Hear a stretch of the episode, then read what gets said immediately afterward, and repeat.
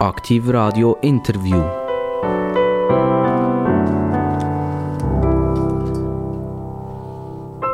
Herzlich willkommen bei Aktiv Radio, Aktiv Radio Interview und die Frage ist, ist das eigentlich wirklich ein Interview? Nein, es ist eigentlich eher ein Gespräch, weil wir haben ja nicht nur zwei Minuten Zeit, wir haben eine ganze Stunde Zeit miteinander, um die Person, die hier am Mikrofon ist, lernen zu kennen. Ich habe die Ehre, dass ich begrüßen darf, äh, eine Dame aus dem Kanton Aargau. Jemand, den man sehr gut kennt, der schon Tausende von Fernsehkameras auf das Gesicht geschaut haben.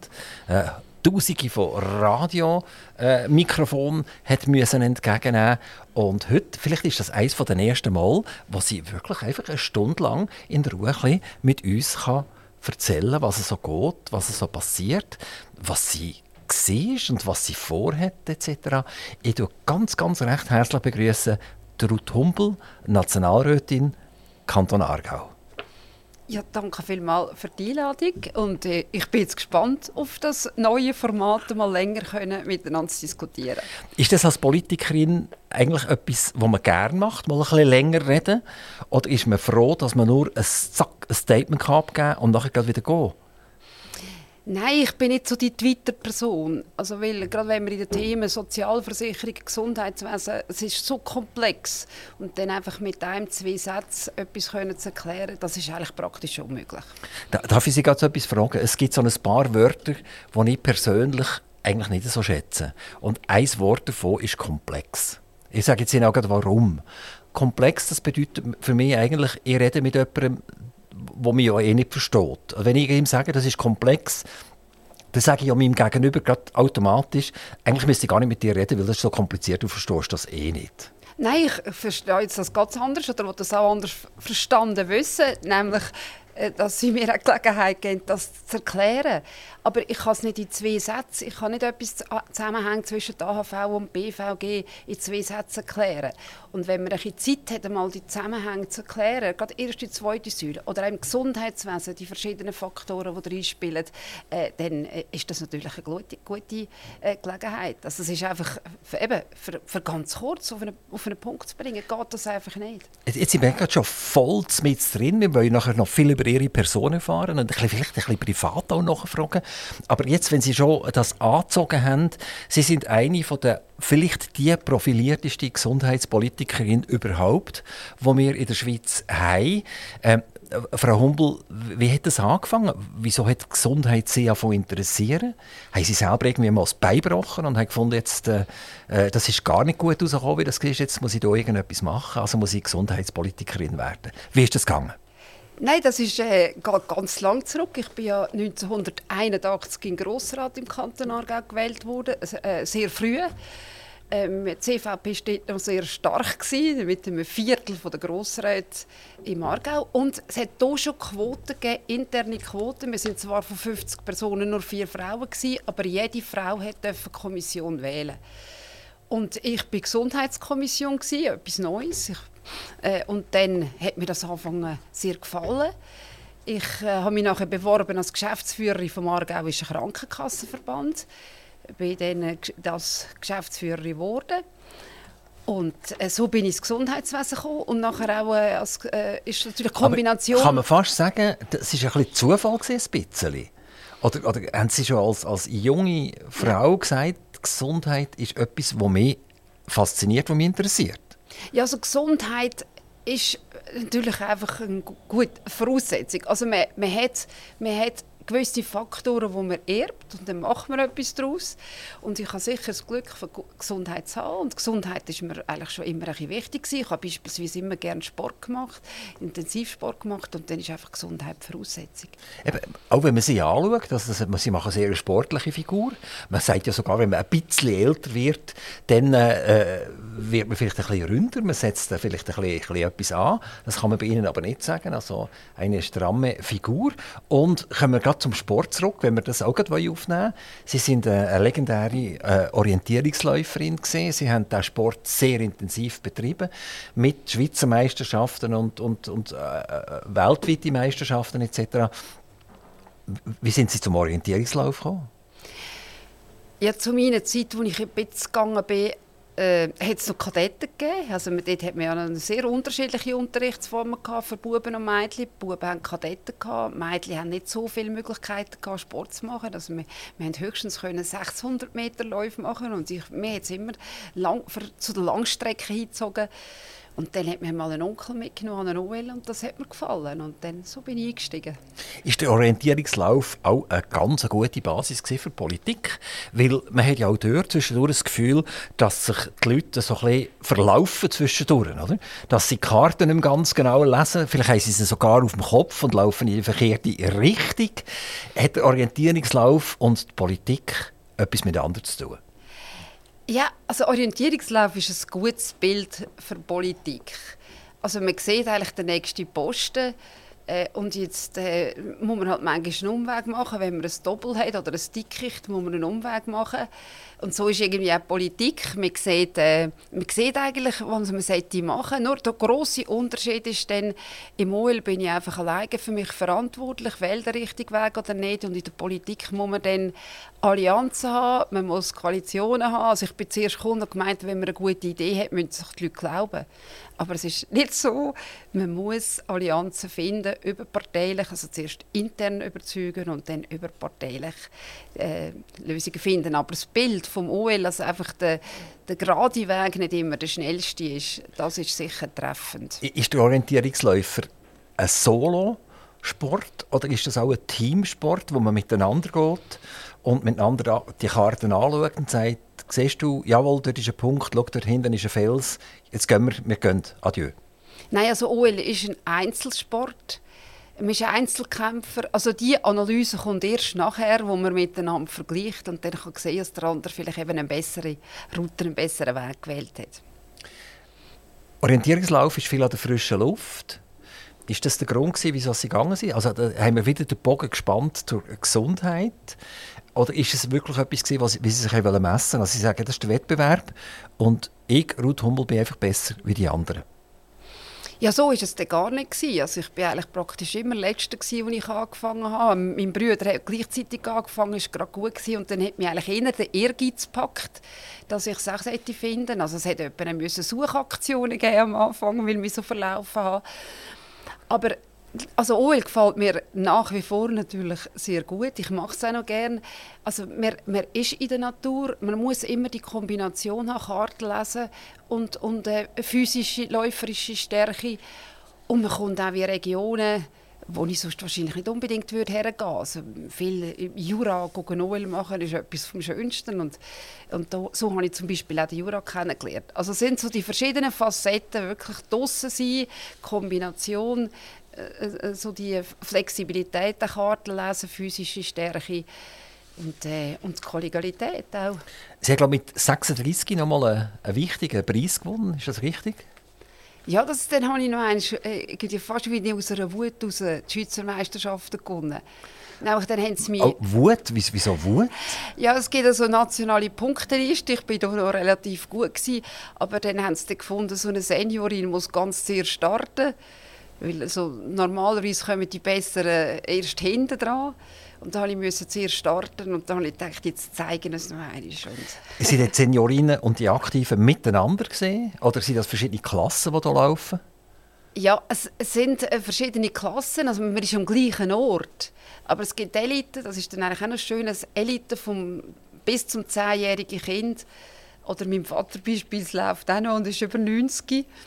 Und er läuft dann bei den 85-Jährigen und älter. Also man ist am gleichen Anlass und kann nachher eigentlich so über die, die Probleme, die man hat, diskutieren. Und als Sie dort die Schweizer Meisterschaften mit 36 noch gewonnen haben, was, was ist das für eine Klasse, gewesen, was Sie dort gelaufen sind? Also das war dann schon bei Elite, gewesen, ja? das war bei der höchsten Klasse. Ah, also, also, aber ist man fast Seniorin, oder, als 36-Jährige? Ja, ja, oder? 35 ist man Seniorin. Oder sind Sie zurück zur Elite? Oder sind Sie ich, auch in der Elite gestartet in diesem Fall? Unter Elite? Ja, ja. Also ich bin dort einfach noch, äh, äh, weil ich noch relativ stark war, bin ich bei der Elite gestartet. Wie geht es Ihnen, wenn Sie in eine fremde Stadt gehen? Sie gehen nach Paris, sind noch nie in Paris gewesen, zum Beispiel. Können Sie sich dort relativ schnell orientieren, dank dem Orientierungslauf? Oder äh, geht es Ihnen so wie mir? Also ich bin so wie ein, wie ein Huhn, laufe ich nachher in dieser Stadt umeinander, im Kreis und habe keine Ahnung, wo ich bin. Hilft der Orientierungslauf, sich auch im Leben, eben in einer, zum Beispiel in einer grossen Stadt zu orientieren? Also wenn ich einen Stadtplan habe, auf jeden Fall. Ohne Stadtplan habe ich überhaupt keine Orientierung. Also ich brauche äh, die, die, die Karte und dann ist es tiptop. Aber ohne bin ich ziemlich verloren. Wie sehen Sie das Ausland generell so? Äh, Sie sind eine Schweizer Politikerin. Sie sind jetzt fast 20 Jahre in dem Nationalrat. Äh, und da kann man fast sagen, man kommt so eine, eine Brille über, wo man nur in eine Richtung noch schauen kann. Wie, wie sehen Sie das Ausland? Was, was sagt Ihnen Frankreich? Was sagt Ihnen Deutschland? Was sagt Ihnen Österreich? Also was, sagt, was sagen Ihnen die umliegenden Länder von der Schweiz? Ja, also da muss ich äh, natürlich unterscheiden. Ich bin wahrscheinlich eine der wenigen Politikerinnen, die nie auf Staatskosten gereist ist irgendwoher. Weil das sind ja begehrte Kommissionen und Ämter können reisen. Und wie viel das die für die Schweiz bringen, äh, weiß ich eigentlich nicht. Also ich kenne die, die Länder einfach als Tourist, Touristin, also zum, zum Hingehen. Ich, äh, äh, verfolgen natürlich auch die Politik, beispielsweise jetzt die Streik äh, wo es äh, um Rentenaltererhöhung geht in Frankreich. Da haben wir einfach die andere Diskussionskultur. Wir, wir stimmen darüber ab. Wir haben ein Referendum das letzte Jahr über äh, die AHV 21, wo es um Erhöhung von Frauenrenten äh, gegangen ist. Also wir haben ja da in der direkten Demokratie jetzt beispielsweise halt andere Formen zum Mitwirken als jetzt in Frankreich. Also man kann sagen, Sie sind nicht nur Nationalrätin, damit Sie Nationalrätin sind, sondern Sie schätzen das schweizerische Polizsystem als gut, als fair, wenn Sie über Grenzen übergückeln. Ja, und also ich meine, ich bin Nationalrätin gewesen. Ich habe mich natürlich auf die innenpolitischen Themen fokussiert. Also wenn man Sozialversicherungen macht, dann schaut man auch in, in, äh, ins Ausland was könnte man übernehmen, jetzt beispielsweise im Gesundheitswesen, was läuft möglicherweise in anderen Ländern besser. Aber wir müssen selber unseren Weg finden, weil wir schweizerische Eigenschaften, also man kann nicht einfach etwas eins zu eins übernehmen. Wir haben beispielsweise bei der Spitalfinanzierung sehr stark auch nach Deutschland geschaut, weil die haben das Fallpauschalsystem von DRG schon hatten. Aber natürlich müssen wir es dann helvetisieren, weil unser System ist anders. Man kann nicht einfach eins zu eins übernehmen. Aber es ist immer wichtig, also gerade in die Nachbarländer zu schauen, wo haben sie schon einen Fortschritt, den wir anstreben, oder wo äh, kann unser System optimiert werden. Also sie schauen jetzt auf 20 Jahre nationale Politik zurück. Was haben Sie erreicht, Frau, Frau Humbel? Haben Sie unserer Schweiz etwas gebracht? Jetzt gehen wir gerade auf den äh, sozialpolitische Aspekte ein, medizinische Aspekte ein. Was hat die Schweiz verbessert bekommen dank der Ruth Humbel? Ja, also wenn Sie jetzt so fragen, ist man ein von 200 im Nationalrat und es ist ein Teamwork, also was meine Stärke war, was ich auch am liebsten gemacht habe in der Tätigkeit, ist Kommissionsarbeit. Wenn es einfach um Knochenarbeit gegangen ist, das Ausfeilen von der Gesetzgebung, da haben wir bei der Spitalfinanzierung äh, einiges erreicht. Vergleichbarkeit äh, von den Spitaltarifen in der ganzen Schweiz. Wir haben die Pflegefinanzierung verbessert. Ich meine, die Krankenkassen nichts müssen zahlen oder Beiträge müssen zahlen. Wir haben es optimiert, dass auch die öffentliche Hand dazukommt. Äh, ich habe einen, äh, oder einen Vorstoß gemacht, der ist äh, äh, mittlerweile ja über zehn Jahre hängig, also elf Jahre von der einheitlichen Finanzierung von ambulanten stationären Leistungen. Da hat jetzt die Hürde genommen vom Ständerat. Gerne wäre ich da eigentlich von Art noch dabei gewesen, aber das wird wahrscheinlich die nächste Legislatur noch überdauern. Also so habe ich sicher in der Kommissionsarbeit viel Inputs gegeben oder beispielsweise habe ich auch äh, angeregt, den indirekten Gegenvorschlag zur Pflegeinitiative. Die Pflege ist dann zwar nicht, oder die Pflegenden sind nicht äh, zufrieden damit, aber äh, und haben die Initiative durchgezogen. Das Volk hat die angenommen. Aber jetzt hat man eigentlich den indirekten Gegenvorschlag mit der Ausbildungsoffensive, wo Bund und Kanton zusammen gegen eine Milliarde investieren in den nächsten acht Jahren, für mehr Pflegefachpersonen auszubilden. Also das ist eigentlich auch meine, mein Anstoß meine, meine Initiative in der Kommission. Hüpfen wir gerade auf das zurück, was Sie äh, erwähnt haben, dass im Prinzip ambulante und stationäre werden nicht gleich beurteilt aus finanzieller Sicht. Können Sie uns das ein bisschen erklären, in welche Richtung das jetzt gehen sollte? Also wenn man heute sich ambulant behandeln lässt, zahlen Krankenkassen als mehr als Prämie zahlen die alles.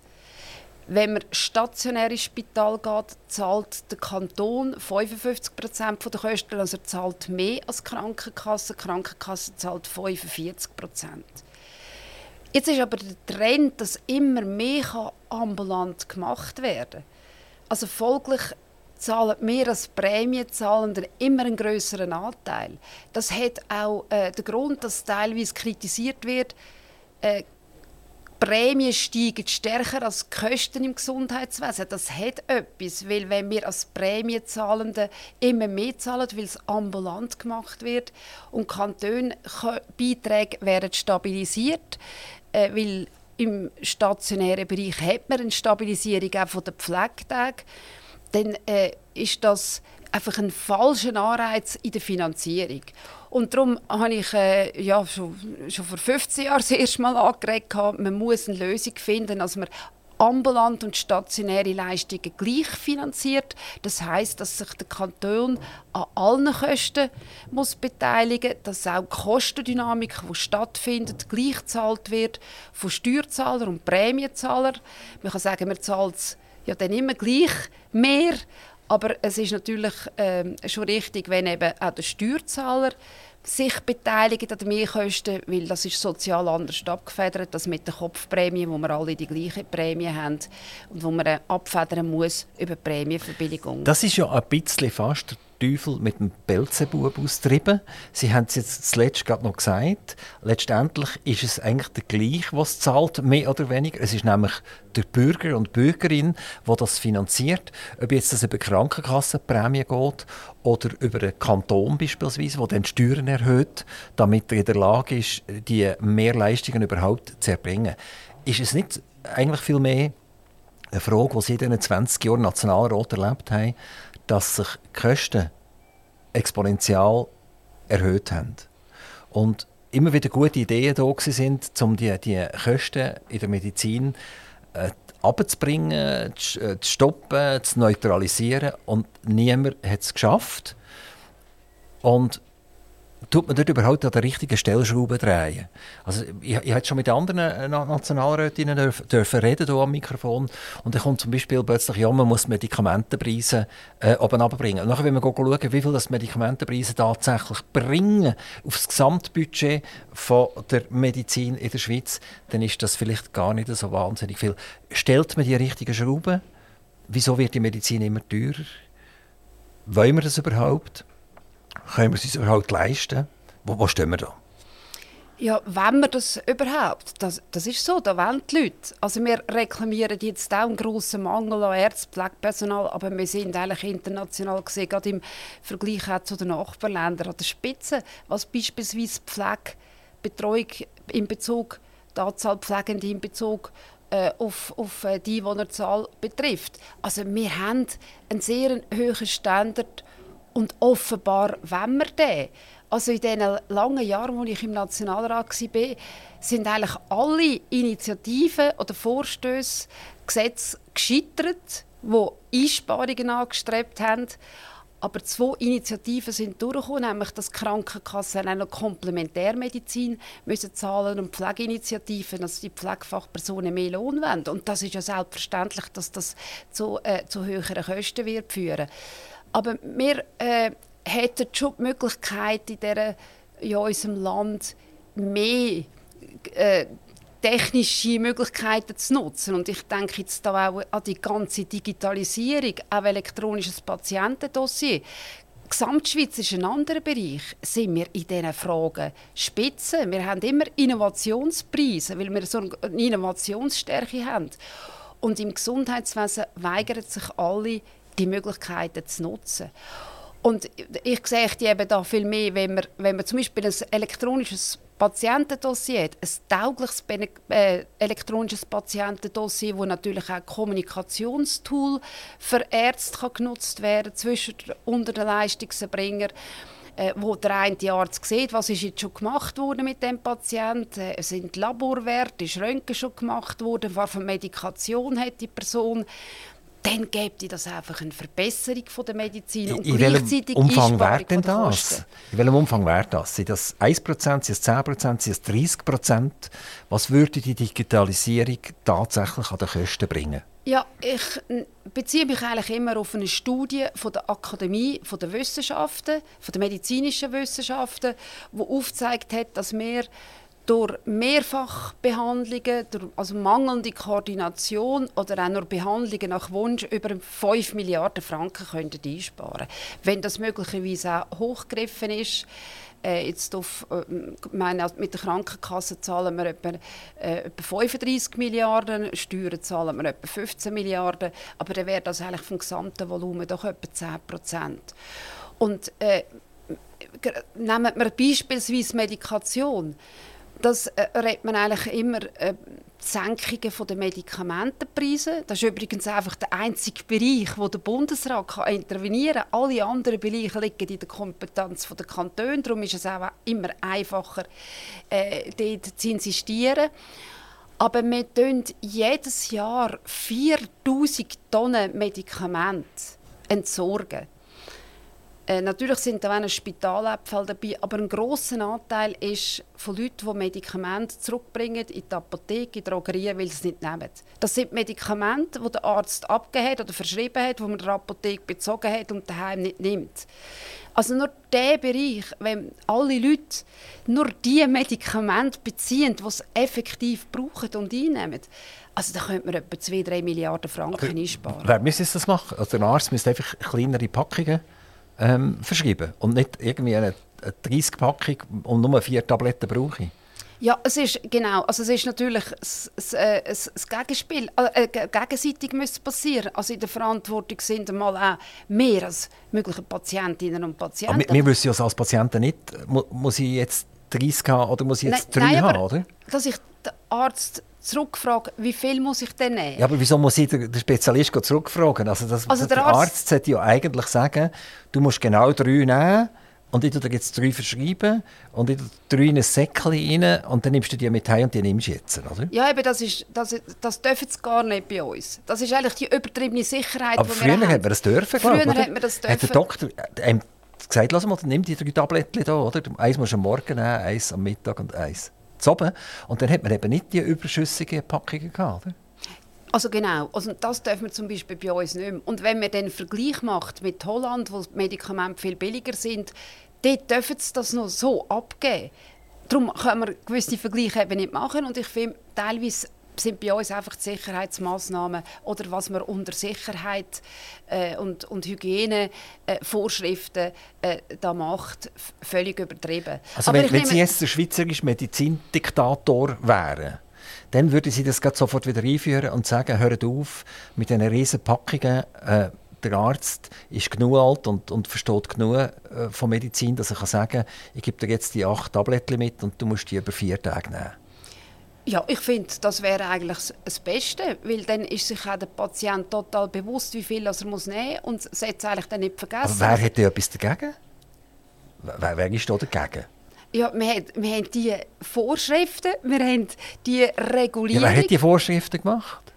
Ja, natürlich ist der, eigentlich der Gesetzgeber, Gesetzgeber, der Vorschriften macht, aber da habe ich auch müssen erleben, dass gewisse Verordnungen dann, wenn wir im BAG oder im EDI oder bei Swissmedic, die haben ja selber auch noch Vorschriften, die nutzen den Spielraum sehr aus, um restriktiv zu regulieren. Und, äh, und dort äh, gibt es, gibt es sicher einen Spielraum. Also interessiert, der Einzige, der ja wirklich interessiert daran ist, das ist äh, die Pharmaindustrie.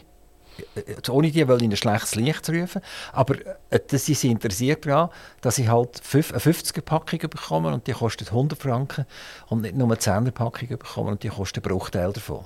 Ja, also da muss man eben auch wieder differenzieren. Wir haben ja auch noch die andere Schwierigkeit, dass teilweise immer deut äh, kleinere Packungen abgegeben bei chronischen Patienten zum Beispiel, die einfach dauernd müssen, müssen, äh, Medikamente schlucken werden zum Teil dann wieder die kleineren Packungen abgegeben, weil es dann... Äh, weil man mehr profitiert davon. Kleinere Packungen sind in der Regel teurer äh, als, als Grosspackungen. Aber wir haben ein Problem, ein wirtschaftliches Problem in diesem Fall. Also es ist irgendjemand da, der ein Interesse hat an der Packung, am Betrag ist, die Apotheke hat auch Interesse, oder? Die Apotheke ist ja interessiert, etwas für 100 Franken zu verkaufen in 5 Minuten, anstatt über 5 äh, Minuten lang über eine Salbe, die einen Franken 80 kostet, zu diskutieren. Ja, also darum ist es ganz wichtig, eben auch bei den Apothekern, dass man äh, die Unterscheidung macht, dass sie nicht über die Marge finanzieren. Dass ich, ich habe mich schon lange dafür eingesetzt, dass weder Ärzte noch Apotheker einfach über Marge sich noch finanzieren können, sondern als Leistungen oder auch bei der Apotheke Beratungen abgehalten werden. Und dort gibt es ja die neuen Modelle auch, äh, wo zwischen Krankenkassen und Apotheken vereinbart werden, dass einfach das, was sie erklären, abgehalten wird und nicht, dass äh, sie einfach den Verdienst haben über Margen. Und darum äh, ist es eben auch falsch, und da ist man auch wieder dran, aber das sind halt langwierige äh, Verhandlungen, dass eine Marge nicht im Abhängigkeit vom Medikamentenpreis ausgezahlt wird, sondern dass eben um günstige Generika können abzugeben, muss ein Margen eben gleich sein in Abhängigkeit von Wirkstoff. Äh, eigentlich reden wir, und das ist jetzt ein Wort, das ich sehr gerne habe, das Wort Bankrotterklärung. Oder?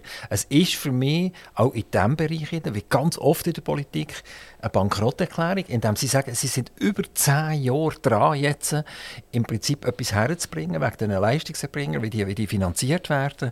Äh, und es tut sich eigentlich nichts, vielleicht jetzt noch per Zufall am Ende von ihrer Nationalratskarriere tut sich noch ein Türchen auf, aber es ist eigentlich auch schwierig, etwas zu ändern. Ähm, da muss man fast sagen, Ruth Humbel nach 20 Jahren Nationalrätin, äh, Gott sei Dank, oder? Also die Schweißperlen von der Stirn wegputzen und sie gehen gerne langlaufen, ab bis Goms langlaufen. Das bringt wenigstens etwas. Das tut sicher gut. Aber also ich würde sie nicht als Bankrotterklärung bezeichnen, weil unsere Bevölkerung will das einfach. Wir, haben, wir versprechen in der Bevölkerung in einer obligatorischen Sozialversicherung alle Wahlfreiheiten. Also ich kann jederzeit wieder zu einem anderen Arzt gehen, die Krankenkasse muss alles zahlen. Wir versprechen in der obligatorischen Sozialversicherung volle Therapiefreiheit. Also die Ärzte können machen, was sie wollen, sie sind nicht an Guideline gebunden. Und das sind zwei Freiheiten, die einfach kumuliert zu höheren äh, Kosten führen. Ich meine, das ist der Unterschied zu der Unfallversicherung. Und zwar betrifft es dort nicht nur Zuwa, weil die Hälfte der Leute sind ja bei einer Privatversicherung versichert. Aber dort kann die Versicherung mitreden. Ich kann nicht zu zwei, drei verschiedenen Ärzten gehen wegen dem gleichen Leiden. Und, äh, und die Ärzte sind auch rechenschaftspflichtig, was für eine Therapie sie einsetzen. Und bei der Krankenkasse weigert man sich das. Und äh, da zum Beispiel die, die grösste Enttäuschung, die ich hatte, neben der Altersvorsorge 2020 von ablehnenden Vorlagen ist die Managed Care Vorlage Also das war vielleicht ein falscher Name aber dass man so quasi wie einen Guide hat, der einem durch das Gesundheitswesen führt und wenn man alle Freiheiten will, muss man pro Jahr etwa 300 Franken mehr zahlen, ist ja nichts. Wir haben die Vorlage dort mal äh, Unterstützung über alle Parteien. Das ist ein Toni Bortoluzzi von der SVP, Imon Gilli, die ist Grüne, die ist jetzt heute äh, äh, Präsidentin von der FMH, der Ignazio Gassis ist noch Freisinniger äh, Nationalrat gewesen, der Jean-François Steyer, SP, heute Regierungsrat Fribourg und ich, wir haben zusammen die Vorlage vorbereitet, gross mehrheitlich, also ganz Linke und ganz Rechte sind dagegen gewesen.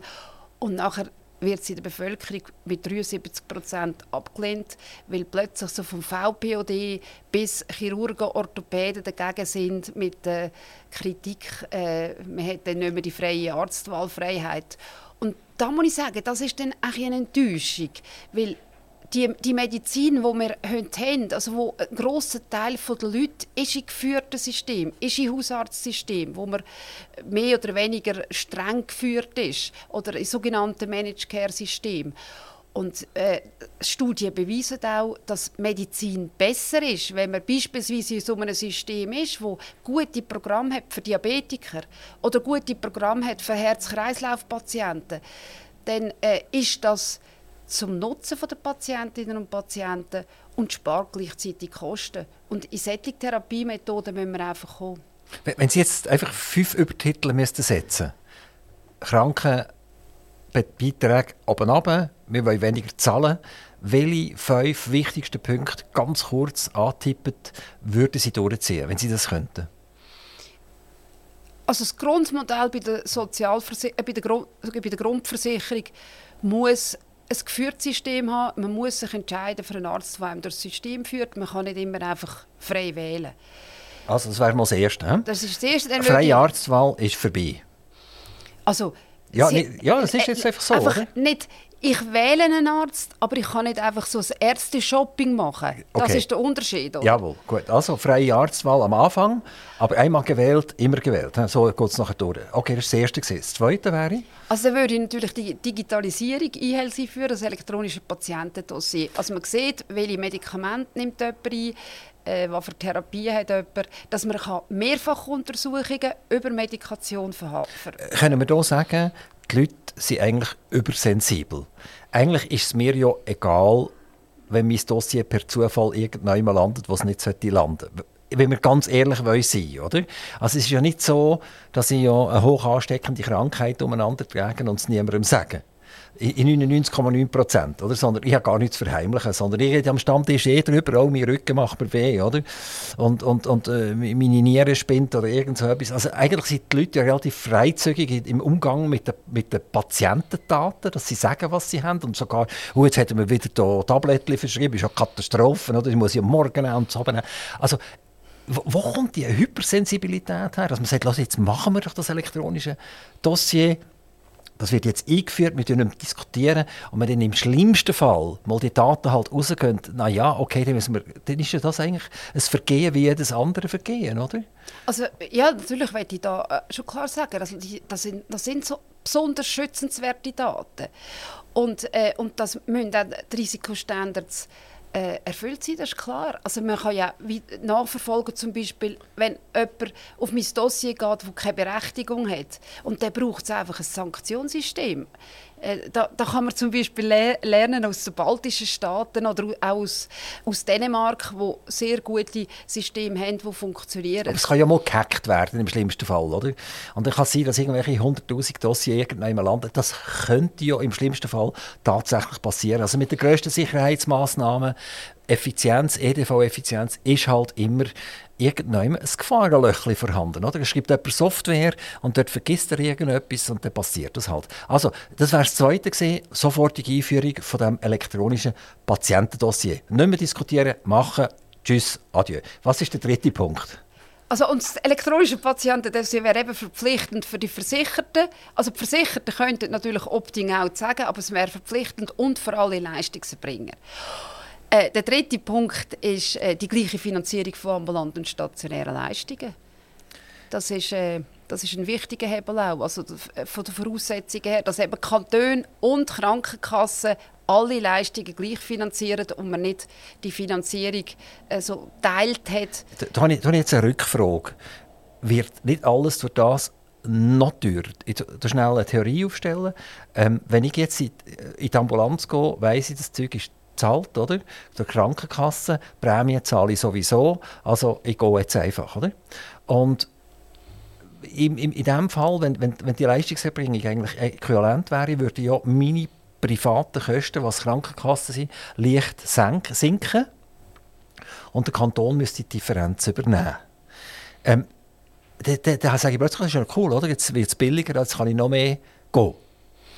Ist das nicht, ist das nicht, nicht, nicht eine Fehlinterpretation? Nein, ich, also ja, nein, ich denke eigentlich, Ihre Interpretation ist falsch. Also, weil heute sagen ja die Leute, ich zahle so viel Prämie, dann will ich auch etwas dafür. Also es ist nicht mehr der Versicherungsgedanke dahinter, dass ich mich versichere gegen grosse Risiken, sondern ich zahle etwas äh, und dann komme ich etwas davon. Ich finde es zum Beispiel auch falsch, als Klammerbemerkung, dass man überall immer vom Kunden redet. Man redet im Spital vom Kunden, man redet bei der Krankenkasse vom Kunden. Es ist doch viel besser, wenn man als Patient im Spital ist und Mitglied ist von einer Krankenkasse, nämlich Mitglied von einem Verein oder von einer Funktion, wo man auch gewisse Mitverantwortung hätte. Und da äh, finde ich eben auch von der Terminologie her. Aber wenn man das System wäre sowieso so, dass die Krankenkasse alles zahlt und dann abrechnet mit dem Kanton. Also der Patient, versicherte Person, würde von dem nichts merken. Man muss natürlich nicht eine Administration noch aufbauen, dass dann plötzlich zwei Rechnungen oder äh, oder teilweise sogar drei Rechnungen, weil die Zusatzversicherung würde ja auch noch reinspielen, kommt. Also jetzt haben wir drei Punkte haben wir durch. Gibt es noch zwei oder ist das gesehen? Wenn wir das durchziehen, die drei Punkte, dann ist alles gut nachher. Ja, in der Regel gibt es ja drei Wünsche. Und, äh, ah, dann lassen wir es sein. Dann lassen wir es vier und fünf weg. Ruth Humbel, der Name Humbel. Das bin ich schnell im Internet anschauen und das hat ein bisschen, vermutlich etwas mit dem Hummeli zu tun. Also mit dem Insekt, das hier äh, umeinander fliegt, wo man sagt, wie kann das Hummeli überhaupt fliegen? Mit diesen kleinen Flügeln, äh, so einem grossen Körper. Und trotzdem bringt es die Energie auf. Es surrt laut, oder? Es macht auf sich aufmerksam. Ähm, was, hat das Hummeli und die Ruth miteinander gemeinsam? Ja, das ist noch eine, lustige Geschichte. Früher, eben am Anfang meiner OL-Tätigkeit, ist dann mit dem Vergleich viel gekommen weil ich eben etwas so gesucht habe und äh, äh, umgekummelt habe. äh, aber ja, ich denke, also das Hummel ist eigentlich von diesen Insekten noch sympathisches, oder? Ja, es gibt ja auch den Namen Wespe, oder? Ja, ja. Also das ist dann vielleicht ein bisschen aggressiver, oder? Genau. Das Hummel ist so ein bisschen gemütlicher, ein bisschen. Das Hummel ist, ja, ist doch ein gemütliches und Sympathie. Und, aber sympathisches Insekt. Sie sind eine, eine suchende Person geblieben. Also eben, das Hummel ist immer am Suchen nach Nahrung. Sie sind auch suchende geblieben in der Politik, im Leben. Ja, also auf jeden Fall. Also ich bin interessiert, suche nach Lösungen, sei es jetzt im Gesundheitswesen, sei es in den Sozialversicherungen, AHV, BVG. Dort müssen wir auch äh, vis-à-vis von der demografischen Entwicklung äh, ja, müssen wir Lösungen suchen, einen Weg finden. Sie, Sie wohnen in Birmensdorf. Birmensdorf, eben Kanton Aargau selbstverständlich, als Aargauer Nationalrätin. Mit T geschrieben. Birmensdorf, genau. ja genau. genau. Wenn tut man etwas mit T schreiben und wenn mit T? Ja, also Dorf ist das Dorf und Torf, teilweise äh, wird es mit, äh, äh, mit Torfstechen äh, also mit, mit, mit, mit dieser schönen dunklen Erde. Genau. Ja. Aber es ist, ist, unklar. Das, ist, ja. das heisst jetzt einfach Birmensdorf. Also Sie, Sie, Sie sind im Aargau treu geblieben. Sie sind, glaube ich, in Baden auf die Welt gekommen. Ja. Und haben es nachher bis nach Birmensdorf. Das ist übrigens noch ganz interessant. Also ganz viele Nationalrätinnen und Nationalräte kommen wieder dorthin zurück, wo sie mal eigentlich angefangen haben. Es gibt Leute, die sind dann nach London oder nach New York gegangen.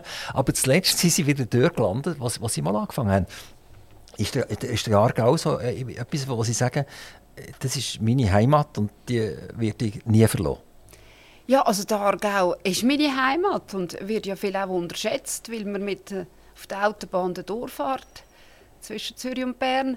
Also wir haben äh, wunderbare Erholungsgebiete, wir haben gute Lebensqualität und natürlich, wenn wir, ich bin lange in der Politik gewesen, eigentlich immer, also zuerst eben 20, 22 Jahre im, im Grossrat und jetzt lange im Nationalrat und dann äh, ist es eigentlich dort, wo man die Wurzeln hat, ist glaub, ist es, ist es eigentlich gut nicht versetzt Aber sie hat schon einen unheimlichen Durchhaltewillen, oder? Das ist ganz selten, dass jemand 22 Jahre lang im Grossrot ist. Und nachher noch eine zweite Karriere, die nächste Rakete zündet und nachher 20 Jahre Nationalrat macht. Also da reden wir von 42 Jahren Parlamentsarbeit. Ähm, da sind sie fast Weltmeister, oder? Gibt es noch irgendjemanden, der äh, äquivalent lang durchgehabt hat? Ja, also da habe ich den Überblick nicht. Früher war das wahrscheinlich eher noch so der Fall gewesen. Aber ich bin 1981 natürlich auch sehr überraschend in Grossrat gewählt worden. Ich habe mich dort müssen entscheiden, einen Studienplatz in San Diego oder Grossrat. Und das war die Weichenstellung. Oder? Dann äh, ja, ich kann ja nicht mich aufstellen lassen und dann mit einem guten Resultat gewählt werden, weil man mich natürlich auch gekannt hat vom Sport her. Und äh, bin äh, Grossrat wurde, Grossrätin geworden. Wie ich gesagt habe, anfangs bin ich nachher äh, zum Aargauischen Krankenkassenverband gekommen und dann ist natürlich die Verbindung ideal gewesen. Früher hat man noch viel mehr mit den Kantonen zusammen verhandelt, was Tarife angeht, was äh, was die ganze Versorgung angeht. Äh, Ruth Humbel, warum hat es 22 Jahre gedauert, bis man sie in den Nationalrat geschickt hat? Ja, das hat dann schon auch noch mit meiner Biografie und dem Willen zu tun. Also ich habe ja, zwei Kinder, ich habe immer 100 Prozent äh, bin ich erwerbstätig gewesen. und äh, also geschafft in Baden, nachher später bei Santé Suisse, das jetzt dann in Solothurn, wo die Kantonalverbände aufgenommen worden sind. Und mit Kind, äh, da konnte ich gut können vereinbaren. Das ist auch aufwendig, anstrengend. Also man muss mit dem Mann zusammen eine Lösung finden. Wir hatten äh, drei Tage jemanden im Haushalt, gehabt, zwei Tage haben meine Eltern gehütet. Aber dann wegzugehen, also meine, mir wäre es noch nicht in den Sinn gekommen, dann irgendwie... Also das Nationalrot ist mir ja nicht weg, oder? Nein, aber... Man ist in Bern, also so gestört wie ist jetzt das auch nicht? Nein, aber also ob ich im Baden arbeite oder in Bern bin, äh, ist einfach ein anderer Bezug zu den Kindern. Heute ist die Diskussion anders. Also heute hat man Stillzimmer, heute äh, kommen die Forderungen nach, äh, nach Kinderbetreuung. Also meine, ich habe, wir haben, oder mein Mann ich zusammen haben für das eigentlich privat geschaut, früher. Und, äh, und dann ist natürlich dazu noch früher ist, ja, ist mein Onkel auch Nationalrat und gleichzeitig ist das nicht gegangen. Und dann ernsthaft habe ich dann eigentlich äh, kandidiert 1999 vier Jahre vorher zwar schon einmal mit einer Frauenliste, aber die Frauenliste hat leider keinen Erfolg gehabt. Und wenn man auf einer Frauenliste ist, hat man nicht einmal äh, eine Chance, Ersatz zu werden. 1999 war ich zwar nur dritter Ersatz, gewesen, aber als 2003, im Sommer 2003, der Guido Zech zurückgetreten ist, äh, und dann äh, meine zwei, also zwei Kollegen, die vor mir waren, verzichtet haben, bin ich dann nachgerutscht und konnte im Herbst 2003. Sie sind nachgerutscht, automatisch, oder sind Sie, haben Sie sich an der regulären Wahl zuerst müssen stellen Nein, ich, bin, ich hatte eine Session, die Herbstsession 2003, weil der Guido Zech im Sommer 2003 zurückgetreten ist, habe ich dann äh, diese, äh, die eine Session im Herbst. Und, und haben Sie können als bisherige antreten, was natürlich besser ist. Jetzt komme ich genau auf diesen Punkt zurück. Jetzt kumpen wir vom 2003 bis 2023. Der Ruth Humpel äh, redet zwar immer noch von der CVP, aber sie ist ja eigentlich in der Mitte-Partei. Die CVP gibt es ja gar nicht mehr. Also zu, zu Beginn, darum habe ich von der CVP geredet. Ah, okay, okay. ähm, und jetzt sie sind in der absolut genau gleichen Situation. Also man hat das können lesen, man hat das können hören, dass da gewisse Unstimmigkeiten sind gesehen. Die Parteileitung hat der Ruth Hombel gesagt, es ist jetzt gut 20 Jahre Nationalrat, das langt jetzt. Du bist zwar eine profilierte Politikerin, aber jetzt müssen wir frisches Jungsblut reinbringen. Der Nachfolger ist zwar auch schon, glaube ich, 60, oder? Der ist vielleicht auch nicht ganz so taufrisch, wie man sich das vielleicht vorstellt. Aber jetzt ist genau das gegangen. Und sie haben gesagt, eigentlich lohne ich mich von euch nicht sagen, wenn das ich zurücktritt. Ich trete dann zurück, wenn ich zurücktreten Und es hat so zuerst so ein bisschen ausgesehen, wie sie würden die, die Periode fertig machen, dass sie Ende 2023 dann in den wohlverdienten Ruhestand als Nationalrätin gehen. Aber die Partei hat keine Gnade kennt, oder? Die hat gesagt, äh, liebe Ruth, du musst jetzt gehen. Man hat das sogar so weit getrieben, dass man der erste Ersatz, also der, der nachher rutscht, äh, äh, zum grossen Rot austreten ist um den Druck noch mal ein bisschen zu erhöhen. Also das war so ein äh, eine Geschichte gewesen, wo vielleicht entweder es medial aufgebaut oder es ist nicht ganz so schön gewesen. Aber eigentlich ist jetzt genau das Gleiche. Also er hat, der Andreas Meyer hat jetzt die Chance, nachzurutschen und nachher jetzt Ende des Jahres, im 2023, nachher als bisherigen dürfen aufzutreten. Äh, wieso hat es diesen Knatsch überhaupt gegeben?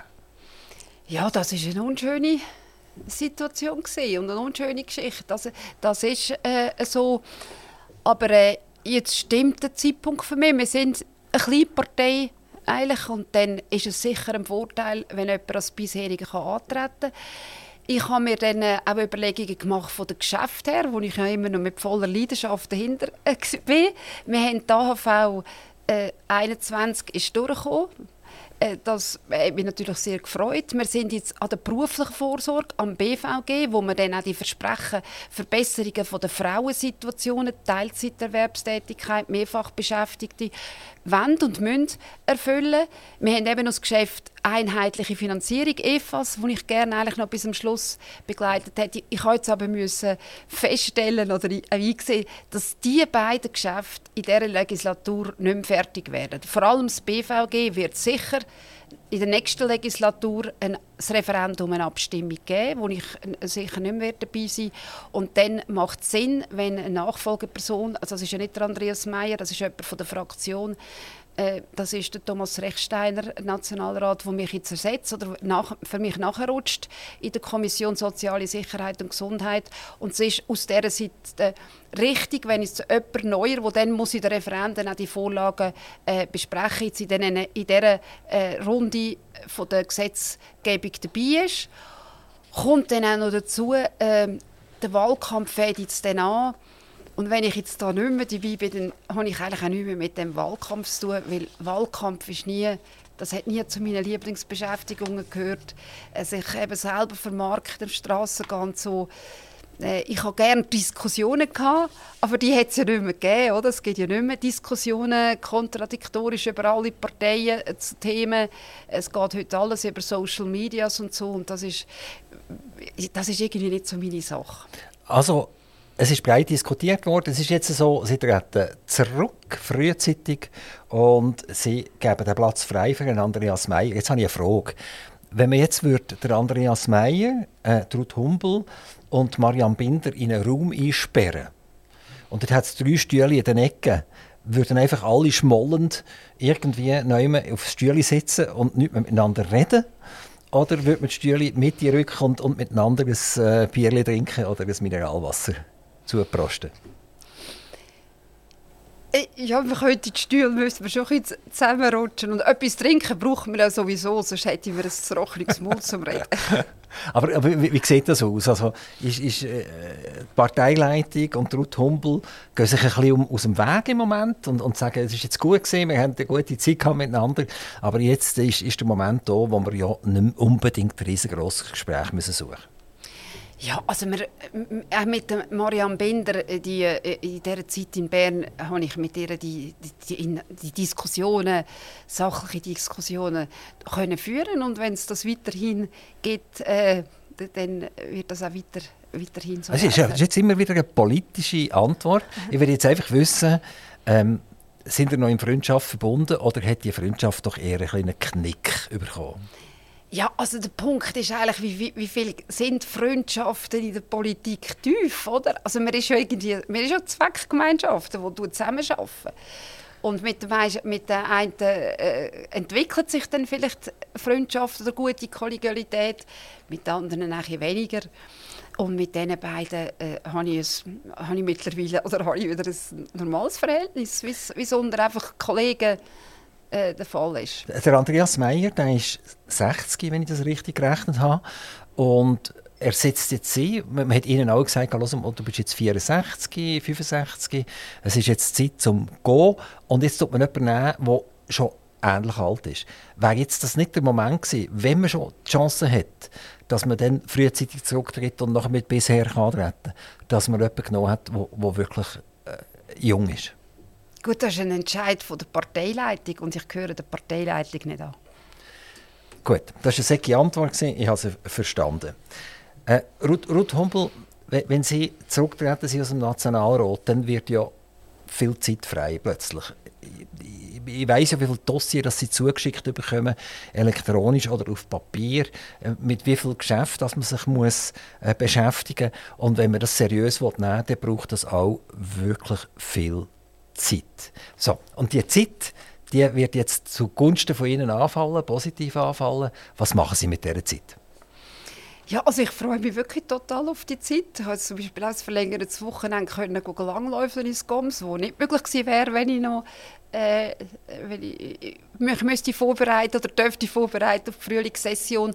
Aber ich behalte ja die Mandate, die ich habe, behalte ich noch äh, ich habe auch schon so verschiedene Anfragen, Unterstützung, Gesundheitswesen oder äh, von den Mitte-Frauen für, äh, auch in der beruflichen Vorsorge äh, die, die Ideen zu vertiefen, äh, entwickeln. Und, äh, und dann sind verschiedene Anfragen noch so um, einfach ehrenamtliche Sachen. Also langweilig wird es Ihnen also, nicht? langweilig wird es mir sicher nicht. Jetzt habe ich noch eine ganz ernsthafte Frage an Sie. Und zwar, es geht um Corona. Gehen wir zurück in die Zeit, wo unsere Gemüter erhitzt sind worden, wo wir Position bezogen haben. Die einen haben gefunden, die Politik die läuft gut und die anderen haben gefunden, äh, meine persönliche Freiheit wird eingrenzt. Und dann haben sie mal ein Foto publiziert mit Medikament auf einem Bett oder auf einem Schragen oder so etwas, wo sie gesagt hat, jeder, der sich nicht impfen lässt, und nachher muss auf die Intensivstation kommen, dann kommt der Medikamentencocktail über, oder? Aus der heutigen Sicht heraus, ohne dass ich das jetzt sagen es ist bewiesen, äh, man darüber diskutieren, über die, die Langzeitschmerzen, die wo, wo, wo die Impfungen verursacht haben. Haben sie sich dort nicht ein bisschen weit aus dem Fenster rausgelehnt? Oder fast so weit, dass es zu einem tiefen Sturz gekommen ist? Dass sie mitgeholfen haben, die Schweizer Bevölkerung in zwei Gruppen zu zerlegen äh, mit genau sättigen voyeuristischen Bildern. Oder? Das ist für mich Blickjournalismus, das ist für mich 20 Minuten. Oder? Man tut Medikamente fotografieren und sagt, das müsst ihr alles nehmen, wenn ihr nicht impfen Also das ist natürlich mega schlecht angekommen bei allen, die eine andere Idee hatten. Ja, das habe ich schon festgestellt, dass das schlecht angekommen ist. Aber also ich würde das wieder machen. Weil, weil man, hat, man, man ist in, in einer, so einer Situation gewesen, wo wir alle hat müssen lernen und wo man einfach weiß, Impfungen bringen den Schutz. Das ist bei, bei, bei, bei allen ansteckenden Kranken, allen äh, Viren ist das, äh, haben, haben Impfungen einen Schutz gebracht und man hat auch gesehen, dass der, der weitaus grösste Teil auf den Intensivstationen ist nicht geimpft war. Und in so einer Krise muss doch einfach jede, jede irgendwie ihren Beitrag leisten zur Verminderung von der, von der Problematik. Und es sind ja vor allem Ältere gewesen. Also Ältere, die, bei den Jungen, also, äh, oder muss vorausschicken, es ist ja dann immer darum gegangen, die Überlastung des Gesundheitswesens zu verhindern. Darf ich da ganz schnell auch noch mal etwas einwerfen? Der Kanton Solothurn hat, wenn ich das wirklich richtig in Erinnerung habe, zu dem Zeitpunkt 15 Bett in der Intensivstation. 15 Bett. Und ich glaube, im Höhepunkt sind irgendwie etwa fünf oder sechs Bett gar nicht mehr bedienbar gewesen, aus irgendeinem Grund. Und sind, seit lang sind es, glaube ich, nur noch neun. Äh, bitte hängen Sie mir nicht auf, aber Grössenordnung, die stimmt. Man hat aber nie gesagt, im Kanton Solothurn gibt es 15 Intensivstationen Bett. Sondern man hat gesagt, 90 Prozent der Betten sind durch Corona-Patienten beleidigt. Und wenn ich höre, 90 Prozent der Betten sind durch Corona-Patienten beleidigt, dann sage ich mir, da liegen Hunderte, also wie man ein Kriegslazarett, oder? Da liegen Hunderte von, von, von Menschen liegen auf den Intensivstationenbett. Und jetzt komme ich darauf zurück, wieder auf die Kosten, teure Medizin, Schweiz, das beste äh, medizinische Angebot von dieser Welt etc. Und dann lehre ich, wenn ich auf die Admin-Seite begangen vom, vom Bundesamt für Gesundheit, die haben jeden Tag die, die Bettenzahlen publiziert. Oder? Und dann hat es mir gerade ausgehängt, das kann es ja gar nicht sein. Auch wenn die noch in der Lage wären, zwei, drei Betten vielleicht nachher noch kurzfristig dazu zu hängen. Oder? Aber faktisch gesehen, offiziell sind die 15 Betten deklariert. Gewesen. Und da schaue ich einfach nur eine unglaubwürdige in die Welt und dann kommt Ruth Humbel und Medikamente fotografieren im, im Umfang von Tausenden von Franken, oder? Und sagt mir, du Impfverweigerer wirst schuld sein, wenn, wenn unser äh, ganzes System zusammengeht. Also, ich persönlich habe das empfunden. Viele um mich herum haben das auch empfunden. Aber nicht, weil wir im Prinzip gesagt haben, impfen ja oder nein, sondern wir haben, wir haben das angeschaut als eine weitere Massnahme, um die Schweizer Bevölkerung voneinander zu trennen. Also das hat überhaupt nichts mit Trennung von der Schweizer Bevölkerung gehabt. Übrigens sind wir das einzige Land gewesen, wo zweimal hat können über die Massnahmen abstimmen und die ganze klare Bevölkerung, die Mehrheit ist äh, jeweils für die Massnahmen gewesen, äh, vom Bundesrat. Aber wenn, wenn ich solche Bilder sehe, Frau Hummel, dann stimme ich auch ja, oder? Ist klar, oder? Dann komme ich Angst über, oder? Das ist genau ja, das, aber wieso? Aber wieso? Ich meine, das ist, genau, das ist aber genau das Problem auch, dass wir nicht dürfen zeigen was kostet unser Gesundheitswesen. Es muss alles so unter dem Deckel behalten werden. Nur wenn die Prämie kommt, äh, dann, dann, äh, dann reklamiert man, oder? Aber dass man dann sieht, was kostet und was löst das eigentlich auf, wenn jemand beispielsweise einen Ipsplatz muss. Ich gebe Ihnen irgendwie recht mit diesen Zahlenspielen und so, das ist äh, wirklich nicht so glücklich gewesen. Aber meine, wenn von 10 Betten 9 beleidigt sind mit, äh, mit Covid-Patienten, ja, also dann, dann bleibt noch wenig für, für irgendwie Notfälle oder Unfälle. Oder, dann, dann haben die Spitäler müssen eine Triage machen. Und dann kommt plötzlich der Ruf, ja, wir müssen halt viel mehr Ipsbetten haben. Ja, also müssen wir unsere Spitalkapazitäten auf eine Jahrhundertkrise ausrichten?